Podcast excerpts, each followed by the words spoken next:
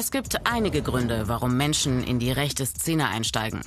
Häufig hängt es mit ihren sozialen Umständen zusammen. Oft geht es ihnen auch um Anerkennung, den Wunsch nach Zusammenhalt und Integration in eine vermeintlich kameradschaftliche Gruppe. Extreme Einstellungen entwickeln sich bei vielen erst in der Gruppe. Wieder aus der rechtsextremen Szene auszusteigen, ist schwerer als x-beliebige Vereine oder Parteien zu verlassen.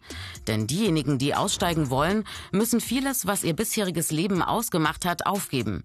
Ihr Selbstbild und ihr bisheriges Tun hinterfragen und aufarbeiten. Ein Ausstieg geschieht meist in mehreren Phasen. Am Anfang steht häufig eine Irritation. Zum Beispiel, wenn Rechtsextreme auf Menschen treffen, die sie eigentlich als Feinde abgestempelt haben, die sie nun aber plötzlich positiv erleben.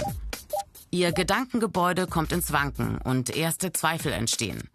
Überzeugen mich rechtsextreme Ideen wirklich? Aus dieser Verunsicherung entwickelt sich manchmal der Wunsch, ein anderes Leben zu führen. In der nächsten Phase müssen Aussteiger mit ihrer Vergangenheit und ihren extremistischen Kontakten brechen und sich vollständig von dieser Szene trennen. Oft ein großer Schritt, denn für viele war fast ihr ganzes Leben mit der Zugehörigkeit zu ihrer Gruppe verbunden. Es droht eine völlig ungewisse Zukunft, denn je länger Menschen in der rechtsextremen Szene dabei waren, desto mehr haben sie sich von der Gesellschaft entfernt. Und plötzlich müssen sie auch an ihre Sicherheit denken. Droht Rache von anderen Rechtsextremen, weil diese den Ausstieg als Verrat empfinden? In der dritten Phase müssen sie sich ein neues Leben aufbauen. Eine andere Lebenswelt, ein neuer Bekannten- und Freundeskreis, vielleicht sogar ein Berufswechsel oder ein Umzug in eine andere Gegend.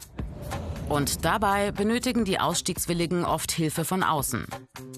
Organisationen wie beispielsweise Exit helfen sowohl beim inneren Loslösen von der Szene als auch dabei, eine neue bürgerliche Existenz aufzubauen.